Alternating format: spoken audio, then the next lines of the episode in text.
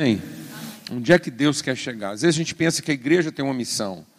E, e, a igreja não tem uma missão, a igreja tem um trabalho. Deus nos chamou para um trabalho para que ele possa cumprir a missão. Então Deus tem uma missão. E a missão de Deus é formar uma expressão tangível, visível, comunicável, materializada das suas virtudes. Então a missão de Deus é tornar aquilo que era invisível visível, aquilo que era oculto revelado. Então nós somos o mistério de Deus. O mistério que estava oculto, a gente tirou lá em Efésios capítulo 1. Então, Deus está revelando através de Cristo. E aí, quando nós estamos falando de Cristo, é, é Jesus e a igreja, essa, pessoa formada de Jesus e a igreja, esse mistério de Deus é, está revelado. Amém, amados? Então, é, é, é, é a revelação. Que, que Deus quer produzir de revelação? Isso é foco. Então, o, o foco é essa luz né, que, que produz revelação. Quando Deus disse haja luz então isso é um processo continuado que Jesus chega e diz para nós o quê? Vocês são a luz. Aquela luz que Deus falou assim, haja, e que vem brilhando, brilhando, brilhando até se tornar dia perfeito. Por isso que Deus diz que a caminhada do justo, a nossa trajetória como igreja, é sol do meio-dia, é luz perfeita não fica nem mais escuro, nem mais claro. Glória a Deus. Um, um, um, uma tal uma tal projeção de luz onde não há mais sombra. Amém? Então, essa, essa é a nossa vocação, ser luz. Então, Cristo, quando a Bíblia diz que Ele é a luz de Deus que vinda ao mundo ilumina todo homem, Jesus é essa luz que vai se abrir, vai abrir suas entranhas para que essa luz se projete para todos os cantos da terra. Glória a Deus. Quem que é essa luz projetada? A igreja, o seu corpo, que preenche tudo em todos os lugares. Amém? Glória a Deus, amados. Até com esse entendimento.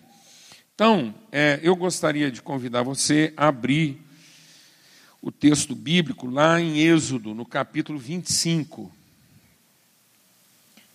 Êxodo, no capítulo 25. E nós vamos ler esse texto de Êxodo 25, tendo em mente o texto lá de Hebreus, no capítulo 9. O texto de Hebreus, né? Hebreus é o, o, o texto do Novo Testamento que faz essa conexão é, daquilo que são os símbolos, aquilo que são os elementos do Velho Testamento, de que maneira eles são aplicados de forma pedagógica na revelação do Novo Testamento. Então é como se é, a, a, a, carta aos Hebreus ela, ela tem essa. Se todo, se todo o Novo Testamento quer dar esse sentido né, de que Todas as promessas do velho se cumprem em Cristo Jesus, tendo Deus outrora falado aos pais pelos profetas, agora ele fala através de Cristo. E quem é Cristo? Ele é a imagem. Então, quando Deus estava falando de produzir uma imagem, ele não estava falando de produzir uma, ele estava falando de produzir a. Então, Cristo, a igreja. Então, o texto de Hebreus é esse texto que tem essa carga de, de fazer isso traduzível, tradutível, compreensível lá. Então, o que, que o texto de Hebreus nos ajuda? A olhar para o Velho Testamento e entender que o Velho Testamento não é de natureza litúrgica. O propósito do Velho Testamento não é definir uma liturgia. O Velho Testamento não é de natureza institucional, ele não pretende estabelecer uma organização. E o Velho Testamento, ao contrário do que muita gente pensa também, ele não é de natureza histórica, tampouco científica. Então o Velho Testamento ele tem apuro científico, ele tem informação histórica, ele tem elementos litúrgicos, ele tem tudo isso. Mas a essência do Velho Testamento é pedagógica. Então, o Velho Testamento é uma figura, e não é uma figura é, é, mítica, e nem é uma figura, não é uma fábula. Todo o Velho Testamento não é fábula, não é uma história que não houve. Todo o Velho Testamento é parábola. Ou seja, é uma história real, acontecida, mas que arremete para um significado maior, para uma compreensão maior. Então, o espírito com que eu tenho que me voltar para o Velho Testamento não é para encontrar no Velho Testamento, por exemplo, doutrina. Não, doutrina nós vamos encontrar nos apóstolos, na revelação de Cristo. Glória a Deus, amado. Então tem muita gente fazendo doutrina em cima do Velho Testamento. Errou a mão. O Velho Testamento não é para ter assim, eu ir lá e ficar lá, mas será que é isso mesmo? E que era uma baleia ou era um peixe grande? Perdeu o seu tempo, não interessa. Não interessa. Até porque essa nomenclatura fala, não, mas que, porque se é, baleia não é peixe. Então eu quero te falar uma coisa, desencana, porque esse negócio, essa categoria, essa categoria de mamífero, ave, mamífero, essas coisas. Isso veio depois da história do Jonas. Então, aí o povo fala assim: ah, lá fala, os morcegos estão tá na categoria da, das aves. E morcego não é ave, é mamífero. Aí quem falou que lá naquela época talvez a forma de fazer a categoria é voou é ave, nadou é peixe, acabou. Não interessa. Então a gente tinha peixe que mamava e tinha ave que também mamava. Entendeu, amado? Amém? Então, o, o, o viés não é. Então, tem coerência científica, mas a proposta não é cientismo. Tem coerência histórica, mas o propósito não é você ficar lá. E aí, foi, foi tanto. Que época? Não. Quantos anos? Quanto tempo? As semanas eram de quantos dias? Perdeu o seu tempo. Amém, mano? Glória a Deus. Então vamos para frente. Então nós vamos ler um texto aqui e absorver desse texto aquilo que a carta aos Hebreus diz. A carta aos Hebreus diz: olha, tudo aquilo que Deus fez no tabernáculo era uma parábola, arremetia para uma revelação maior. Amém? E aí nós vamos ler aqui o texto que fala da orientação de Deus para a construção do templo. E o templo é uma pessoa.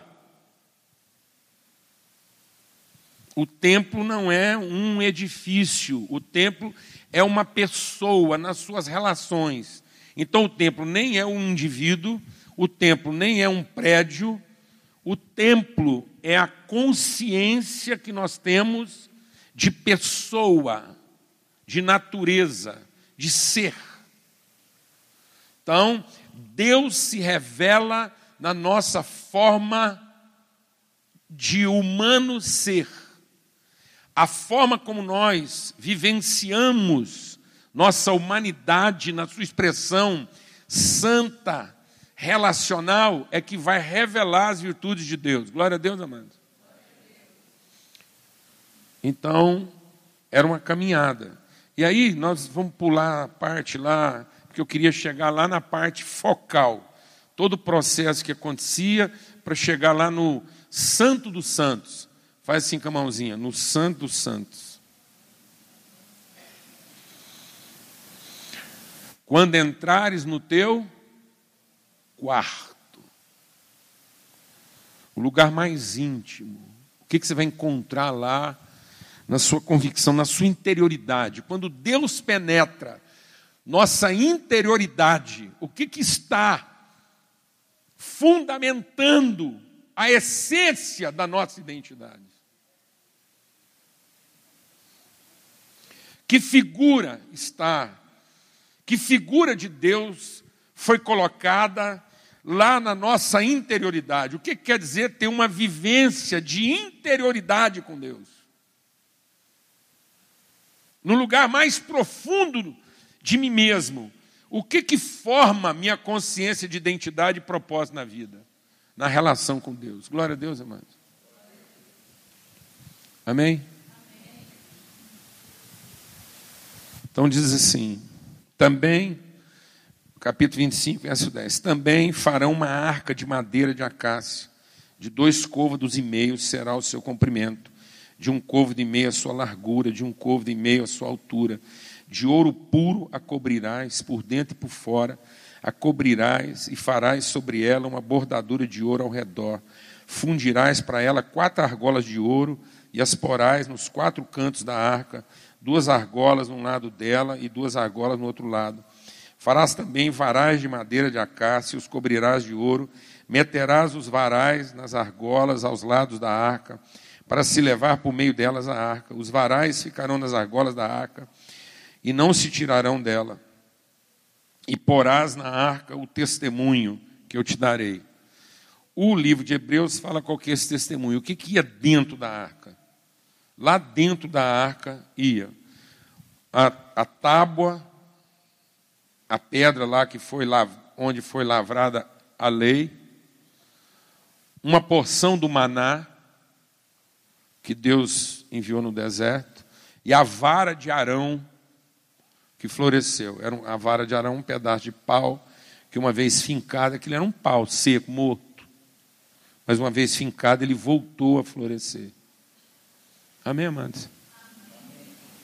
Então, o que, que é esse testemunho? O que, que vai lá dentro da arca? Então, só para não.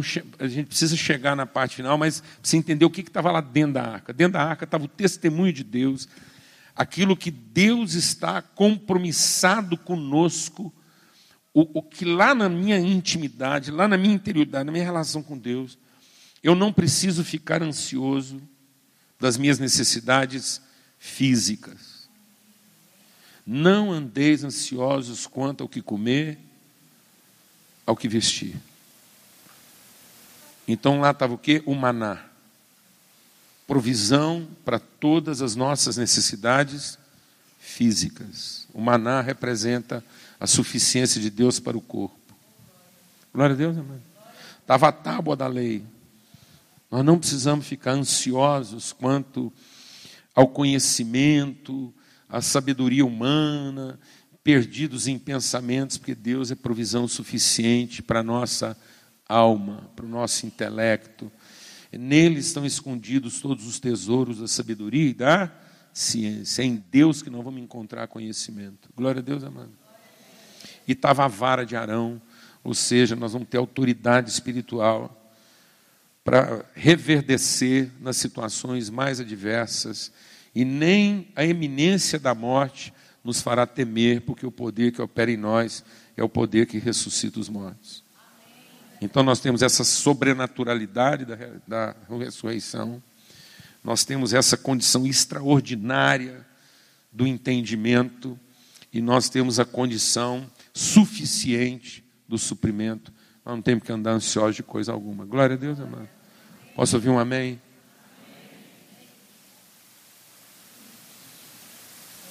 Nós somos aperfeiçoados pelo Espírito no corpo, alma e no espírito. Glória a Deus. O menino crescia em estatura.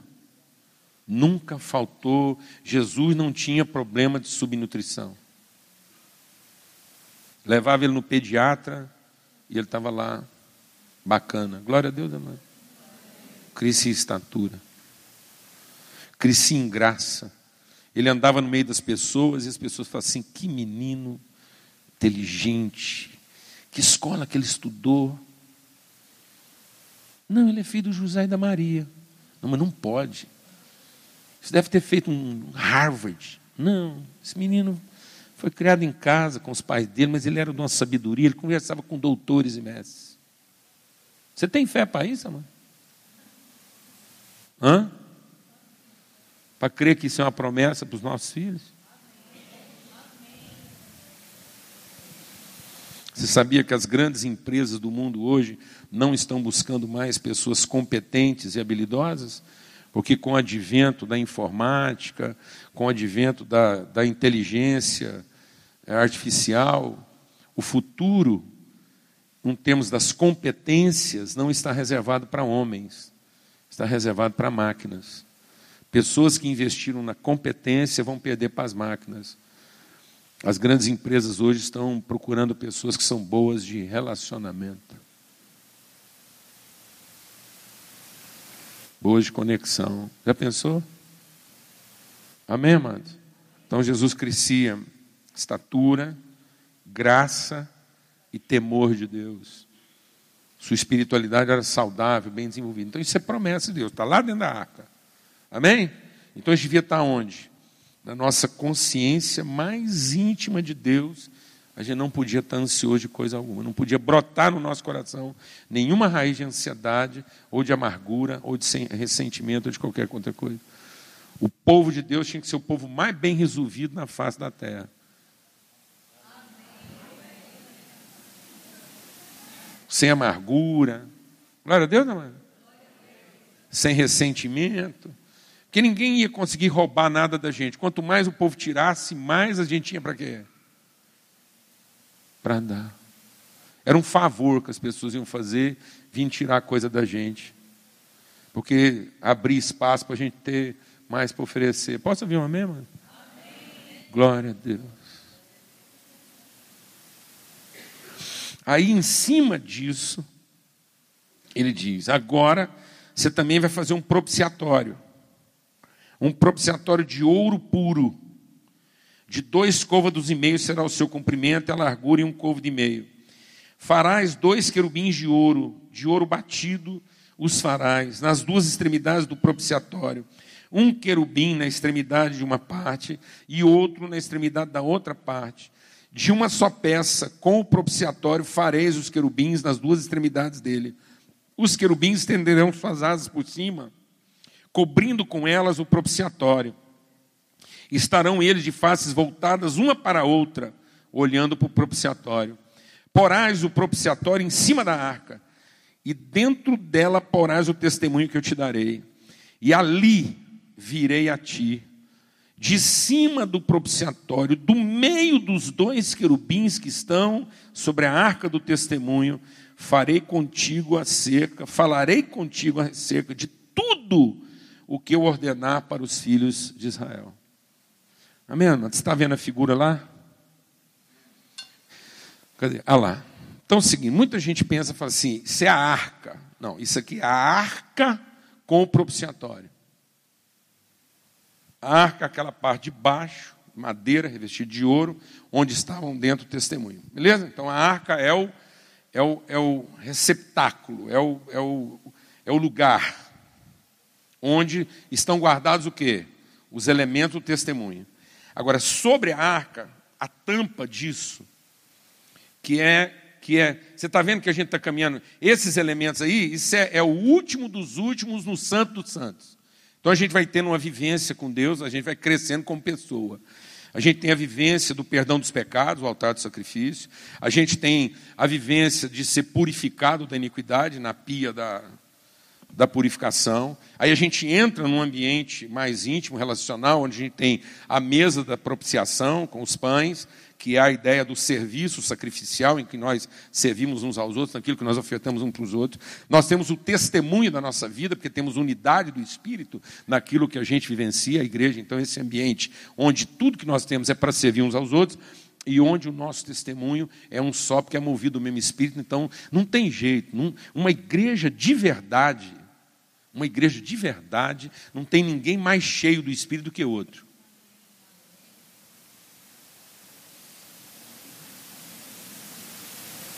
Entendeu, irmão? Ou não?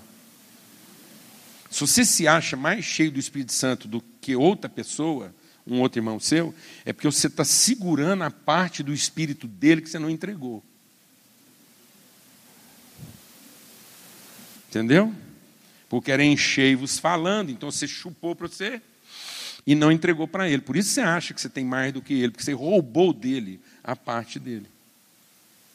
Porque se a gente fosse realmente espirituais, todos encheriam uns aos outros, porque sabe qual era o segredo lá daquele da menorá, da lâmpada que fala do ministério do espírito, os sete espíritos, é que eram vasos comunicantes. Isso quer dizer o seguinte: qualquer daqueles castiçais que você colocar, qualquer daquelas pontas lá das lâmpadas, se você colocasse óleo, todas as outras iam se encher igualmente. Aleluia, irmão. De modo que se você colocasse e enchesse só uma, é porque aquela uma estava com problema de comunicação com as outras. Tem que entender o que eu estou falando aqui? Amém, irmão? E lá dentro também tinha um serviço do quê? Do louvor.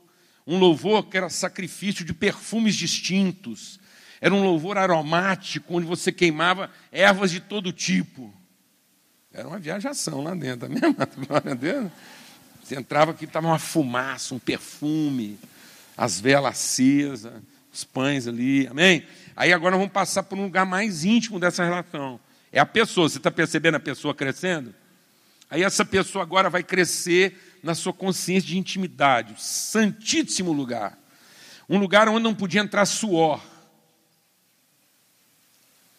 Então, a presença mais íntima de Deus vivenciada por nós não é fruto de esforço, não é serviço, não é trabalho, é conhecimento, é consciência. Então, a igreja, a igreja dos últimos dias, ela tinha que estar evoluindo em consciência e dependendo menos de competência. É uma igreja que tinha que estar atuando na sociedade mais com autoridade do que com poder.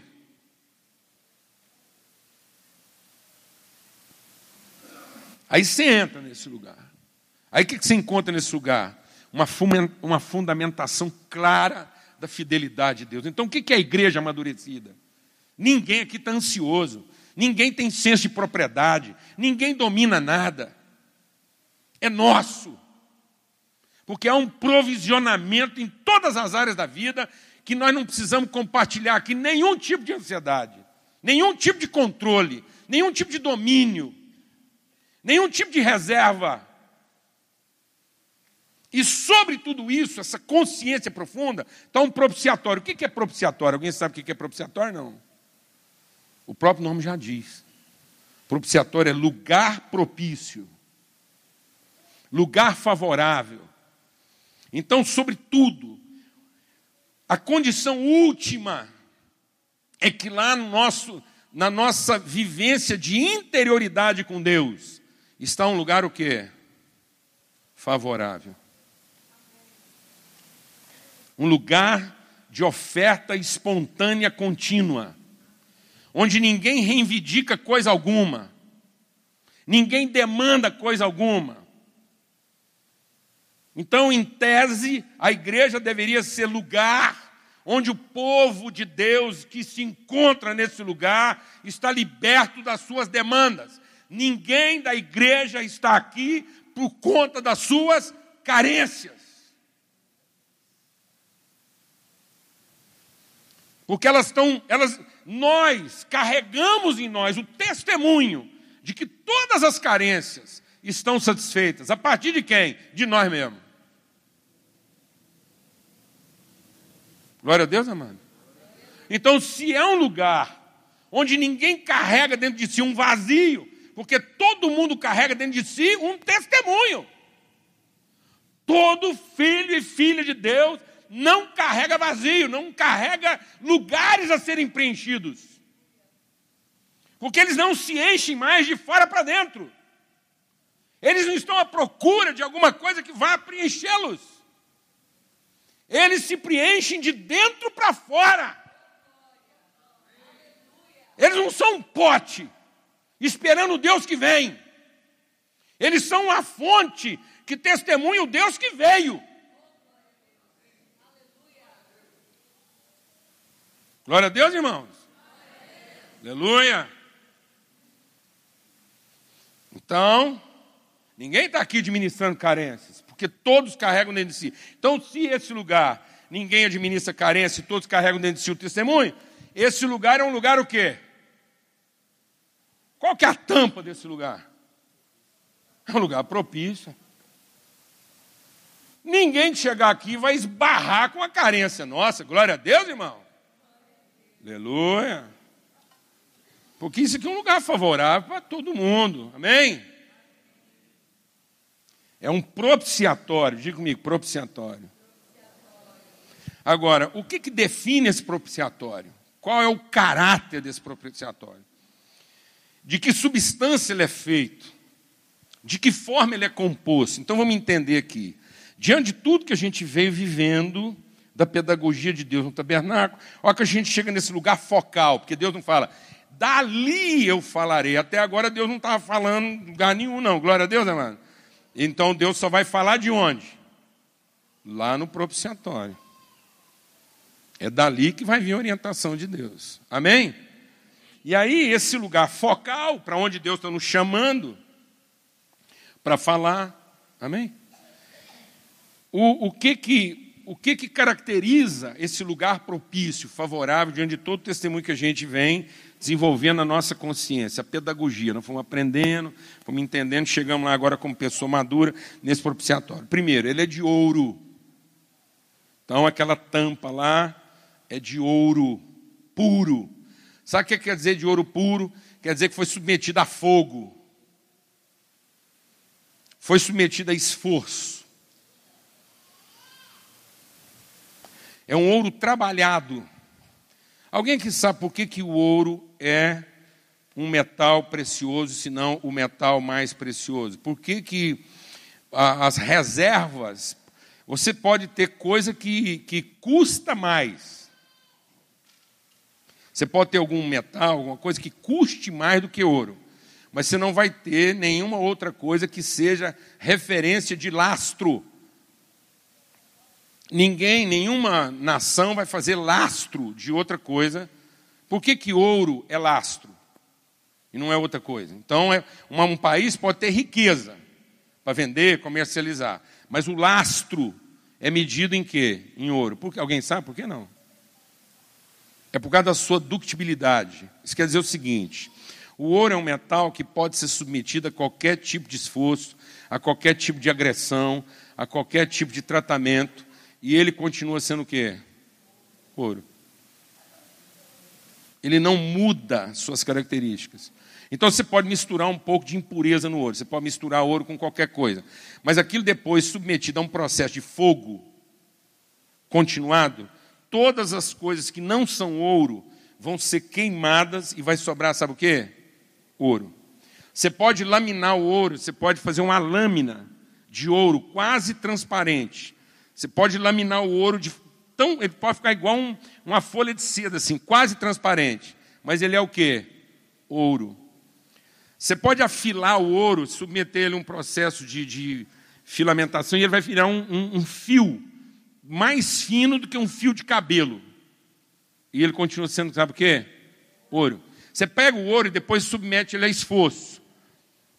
Ele não vai entrar em fadiga. Você, vai, você, você entra em fadiga e o ouro não entra. Se você pegar o aço, o ferro e submeter algum tipo de esforço, aquele lugar onde está havendo um esforço gera um ponto de corrupção. Então, qualquer outro metal, aquilo onde existe um esforço, ele começa a se corromper naquele lugar, o metal perde as suas características, parte. O ouro não, você pode falar. Entendeu? E ele não vai entrar em fadiga. Isso quer dizer o seguinte: que o ouro, quanto mais ele sofre, quanto mais ele apanha, quanto mais ele perde, quanto mais coisa vai acontecendo com ele, ele só vai ficando uma expressão melhor do que ele já é. Glória a Deus, amado. Aleluia.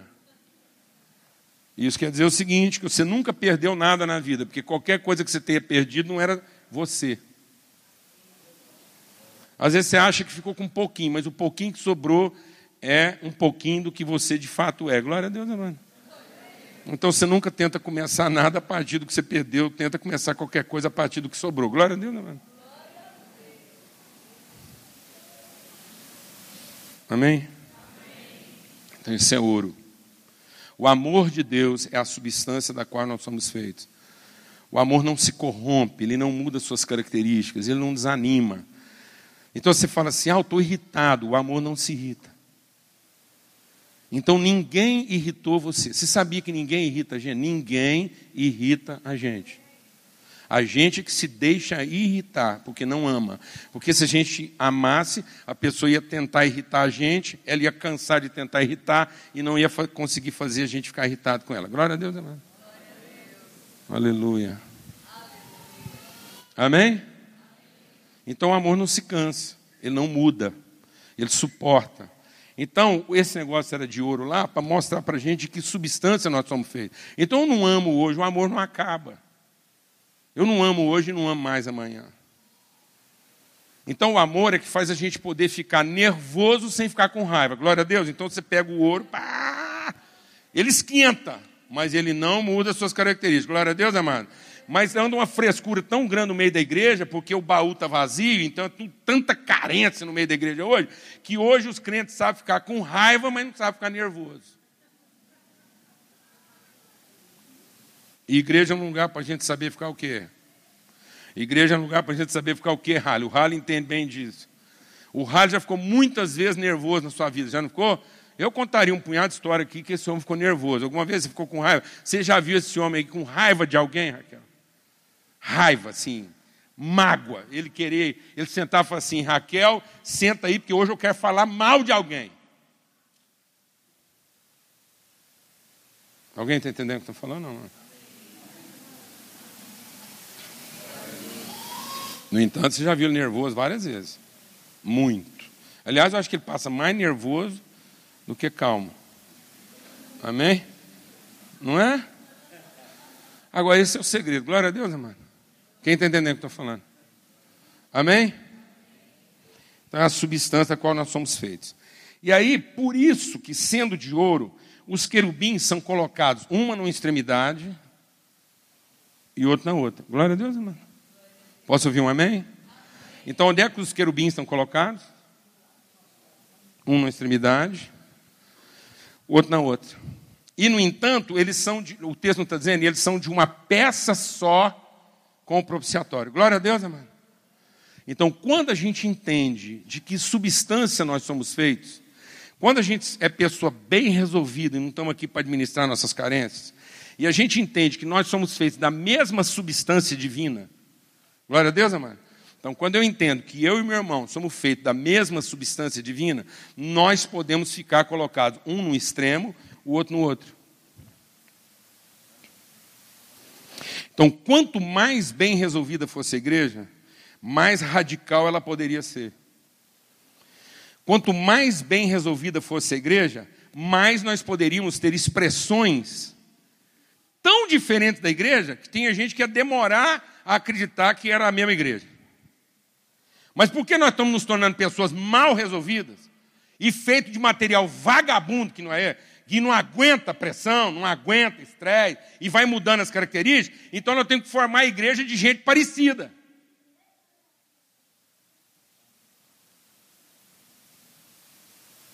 Entendeu, irmão? Porque é uma igreja de meninos que só consegue trabalhar igualdades. Paulo diz: não, as diferenças foram estabelecidas por Deus, porque quanto mais diferentes nós fôssemos um do outro e mais bem resolvidos, melhor Deus estaria representado nas suas nuances.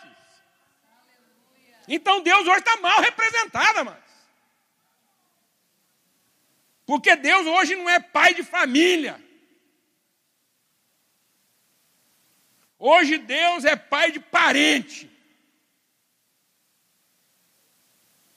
Porque a gente só consegue achar que é família quem é o quê? Parente. Tanto é que o Abraão foi chamado a sair do meio do quê? Dos parentes. E quando vieram trazer os parentes para Jesus, achando que estava abafando, Jesus falou assim: Quem que é minha família? Meus parentes? Amém, amados? Então eu quero te falar uma coisa: família salva parente, parente mata família. Porque parente é pau de bater em doido. Parente mata porque é pau de bater em doido. Porque quando o pau fecha lá na casa, hã? você usa os parentes para quê? Para salvar ou para matar? Você fala assim, bem, é isso mesmo. Você é igualzinho seu pai, manso, paciente. Não, quando a coisa está braba em casa, você fala o quê? Você é igualzinho aqueles parentes seus. Eu estou vendo seu pai. Ó. Bruto, sem educação. Eu sei, você é cuspido da sua mãe. Eu sabia que uma hora isso ia dar uma zebra, porque eu sabia que eu estava casando com uma mulherzinha igual aquela. Uma hora você ia pôr as unhas de fora. Porque os parentes ser tudo igual. Família salva os parentes. Parentes destroem a família. Sabe por que tem muito filho de pastor mal resolvido? Porque a hora que a gente chama de filho, a gente chama os parentes. E aí nossos filhos ficam magoados porque nós deixamos de cuidar dos parentes para ir cuidar daqueles que nós chamamos de irmãos, porque os irmãos viraram retórica, não são irmãos de verdade, são linguagem retórica. Sabe o que, que os meus filhos estão pensando nessa hora aqui agora? É que eu estou aqui gastando meu tempo com quem? Com os irmãos deles. Amém, irmãos? Glória a Deus. Aleluia. Por que, que eles ficam ressentidos às vezes? Porque eu fui gastar tempo com quem eu chamo de irmão, mas que não é irmão de verdade, porque não é parente. É uma linguagem retórica religiosa, litúrgica e não pedagógica. Estão me entendendo isso ou não? Amém, irmãos? Vamos lá, então, está seguindo a peça lá? Então, são extremos. Quanto mais puros em amor, entendimento, quanto mais intensos na convicção da fidelidade de Deus, mais radicais não vão poder ser. A igreja brasileira está padecendo hoje de falta de radicalismo, porque ela está se pasteurizando, ela está se tornando uma expressão igual para tudo quanto é lugar. E as pessoas estão achando que a única forma delas terem sucesso ministerial é se elas se tornarem iguais aos outros e não serem radicais naquilo que elas foram chamadas para ser. Glória a Deus, irmão. Aleluia. E aí, esses querubins colocados em condição extrema. Vem cá, meu irmão, você da ponta lá, você de barba lá. É você mesmo que está com a mão no queixo, lá na ponta, não o outro. Pode vir os dois, vem dois querubins barbados, vem. Você ameaçou vir, vem os dois. Pronto.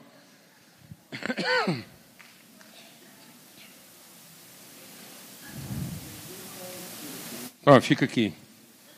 Então, vocês vão imaginar que existe, fica diferente um para o outro.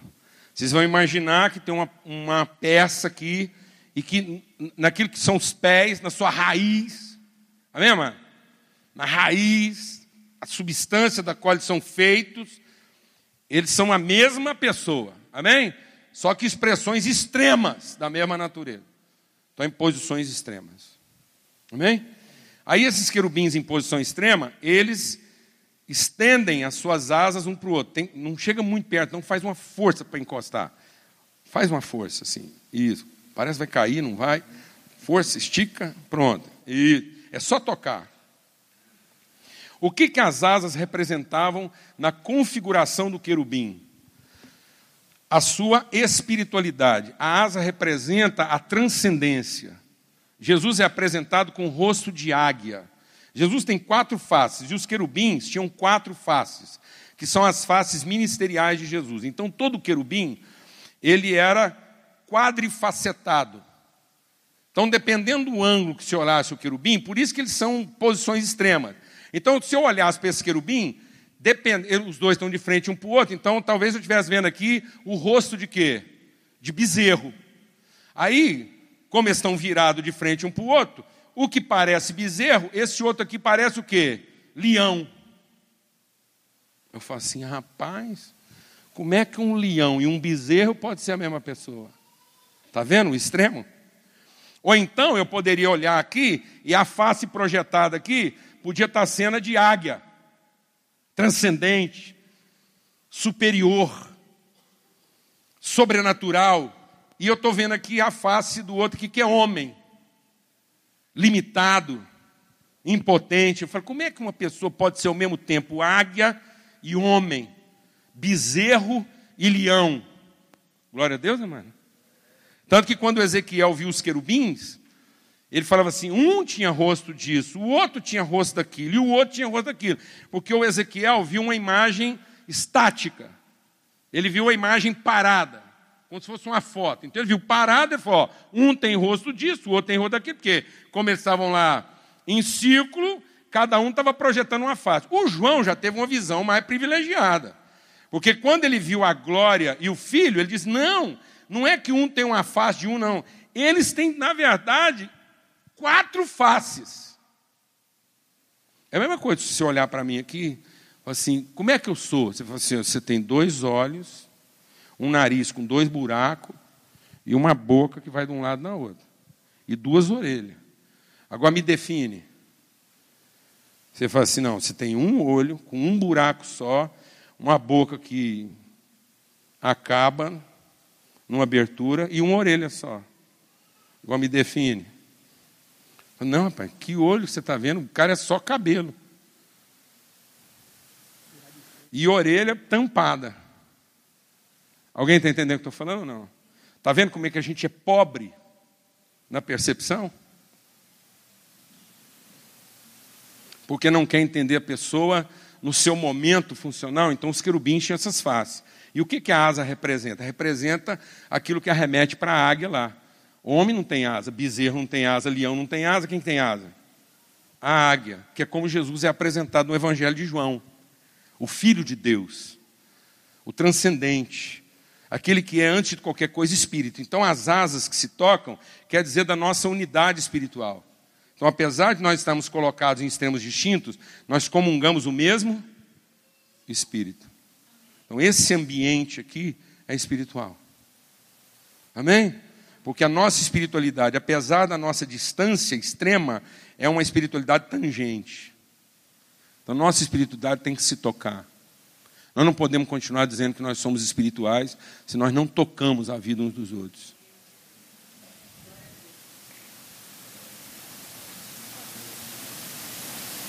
Amém, mano?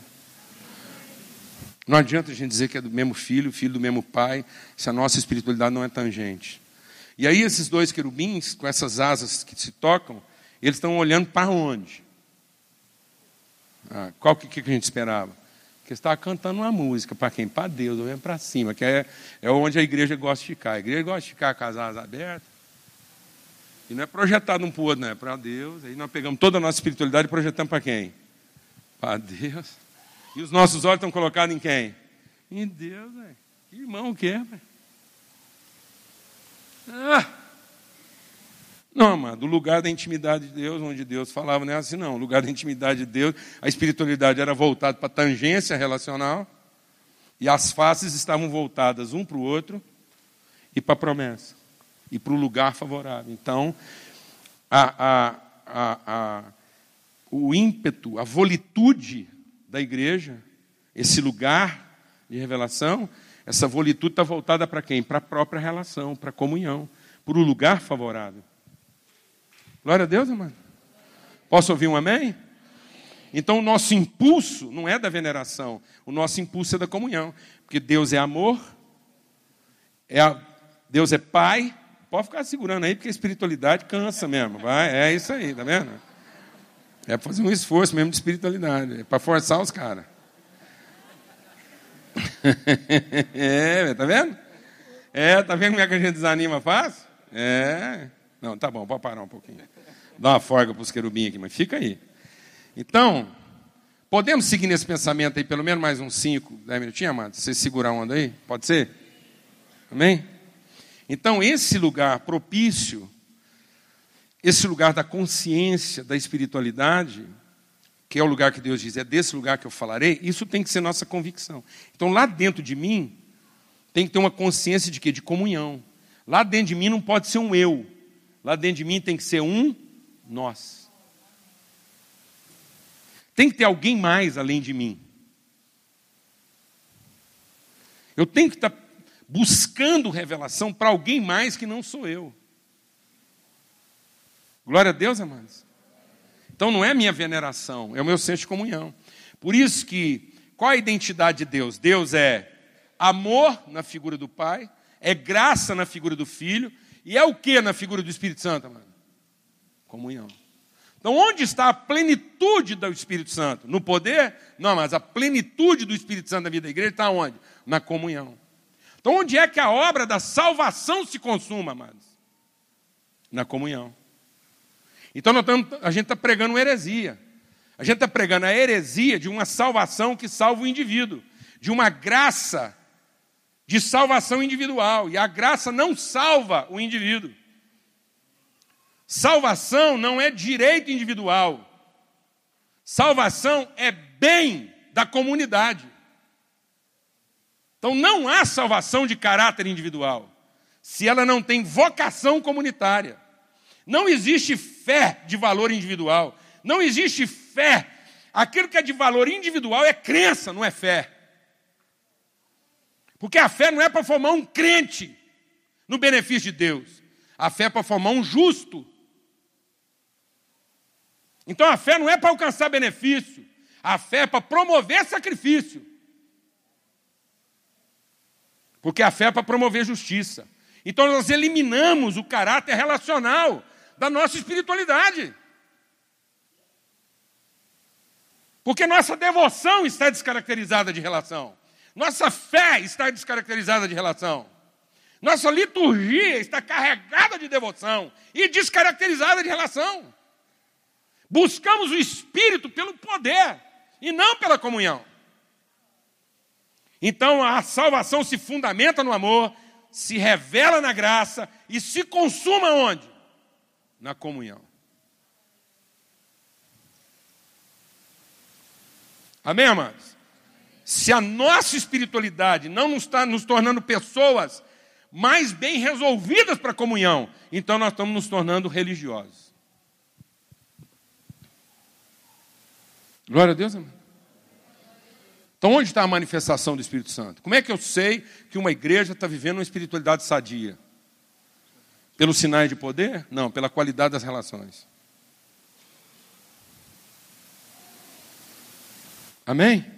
Porque é esse que é o lugar propício. É do meio desse lugar. Então, de onde Deus vai falar? Monta aí o propiciatório de novo. Então, de onde é que Deus vai falar? Deus vai falar de onde estiverem em comunhão dois ou três. Então, a condição mínima da revelação qual é? Dois ou três. Amém, irmãos? Glória a Deus. Então Deus nunca falará ao indivíduo. Deus só fala à relação. Por isso que a glória de Deus não se revela na eloquência do sim. A glória de Deus se revela na contundência do amém. Então, por isso, em Cristo nós temos o sim, e também nele, através de nós, o amém. O que é amém? Fala para mim, o que é amém? Não, não é a, assim seja. Assim você entender melhor. Assim o quê? Então, qualquer assim, amém? Você fala amém para qualquer assim? Só que às vezes você está falando, sua mulher fica nervosa. Aí você faz o quê? Você fica nervoso também, você está falando um amém para um assim qualquer. Então, amém é que o sim seja. Que o sim de Deus encontre em nós o amém. Então, amém é, fala assim, amém. Amém. Amém quer dizer que o seu sim seja. Nós estamos aqui acordados que essa revelação procede de Deus. Fala assim. Sim. Amém. Então o que está acontecendo com a igreja? Nós estamos vivendo uma reunião de sim, sem nenhum. Amém. Então nós temos promessa, temos poder, mas não temos glória.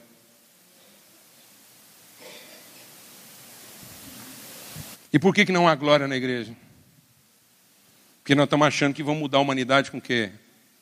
Com poder. Deus nunca prometeu encher a terra com o seu poder. Ele prometeu encher a terra com a sua. E para que ele enche a terra com a sua glória, está precisando acontecer o quê? alguém começar a falar amém para o sim do outro.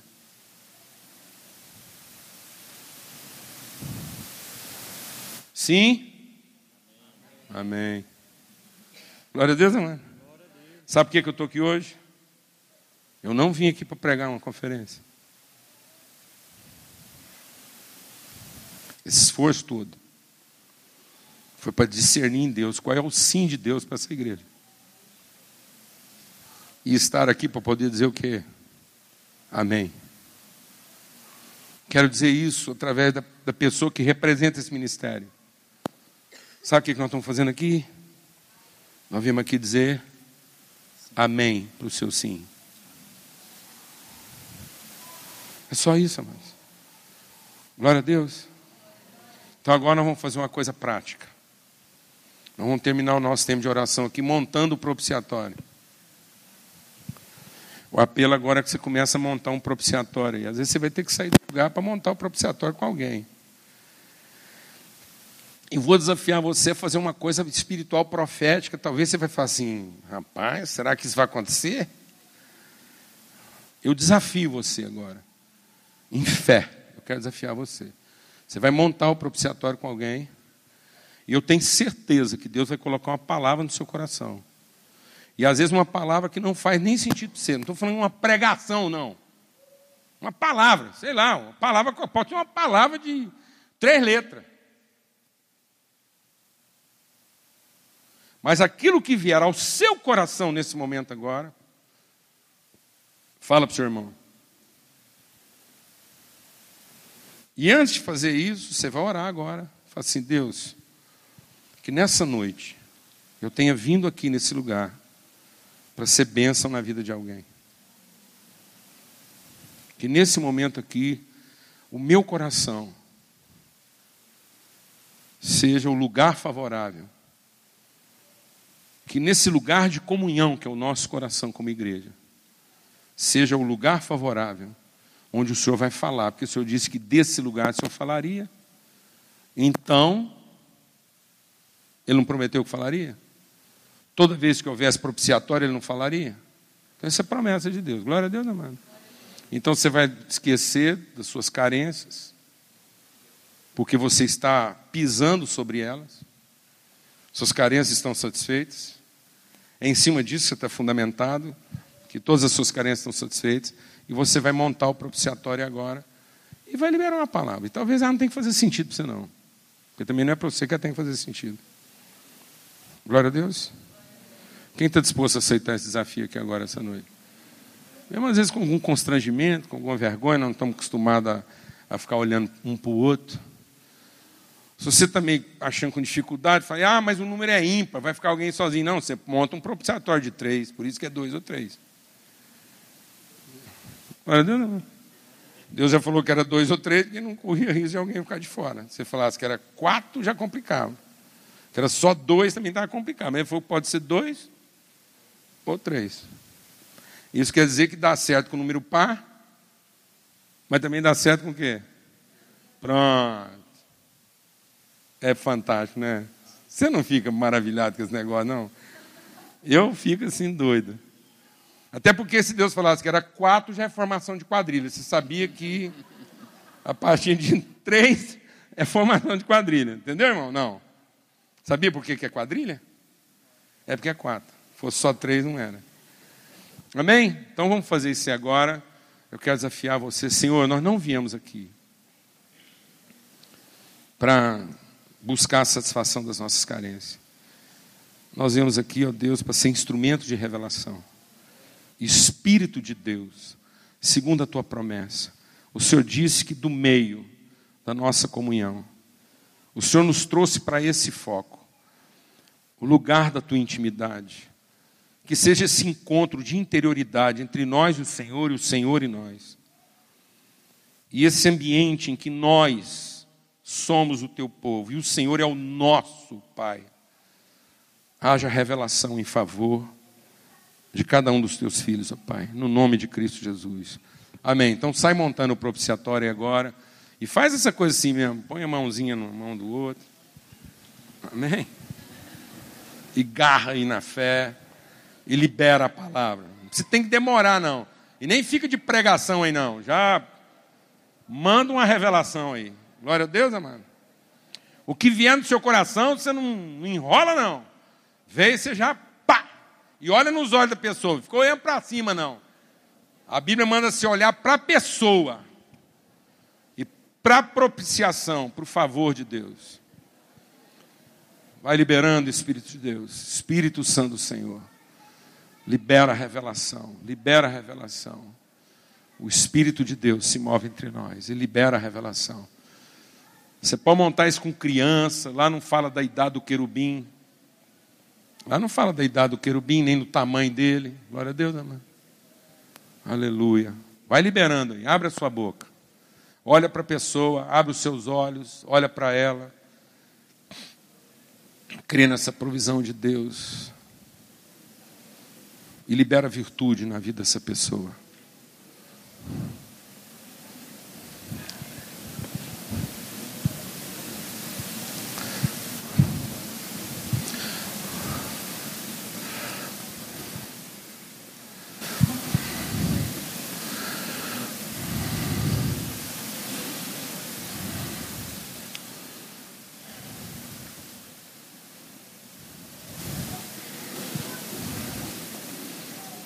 Glória a Deus.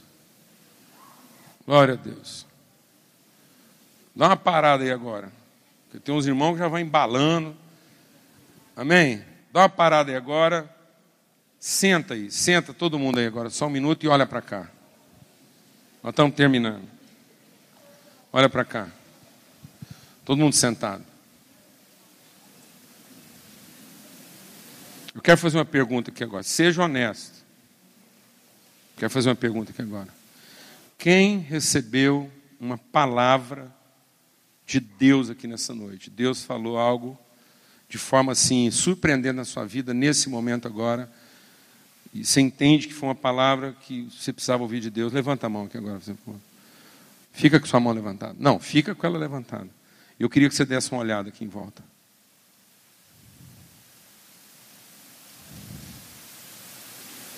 Amém, irmãos? Então funciona. Por que, que nós não estamos conseguindo ouvir Deus, amados? Porque nós não montamos o lugar propício. Um irmão me perguntou na saída, acho que foi sábado, ele falou assim: Eu estava ouvindo você pregar, eu fiquei pensando, parece que do jeito que você fala, Deus tem tudo resolvido, a gente não precisa orar. Eu falei, então tá bom. Partindo do pressuposto que você entendeu foi isso aí. Se Deus tivesse tudo resolvido já, você oraria? Ele disse, não, foi então você ora por interesse. Então vou te fazer uma pergunta, mano. Se já tivesse tudo resolvido, você oraria? Seja honesto. Então, amado, deixa o Espírito de Deus ministrar o nosso coração. Oração não é para chamar Deus para conversa. Oração é para mostrar para Ele que nós entramos na conversa. Glória a Deus, irmão. Amém, irmão? E quando a gente para e monta esse lugar favorável com o irmão, para ser amém para o sim do outro, quer dizer que nós entramos na conversa. E aí nós vamos ouvir Deus falar. E a igreja está mais interessada em que Deus nos ouça do que interessada em ouvir Deus. Amém? Amém.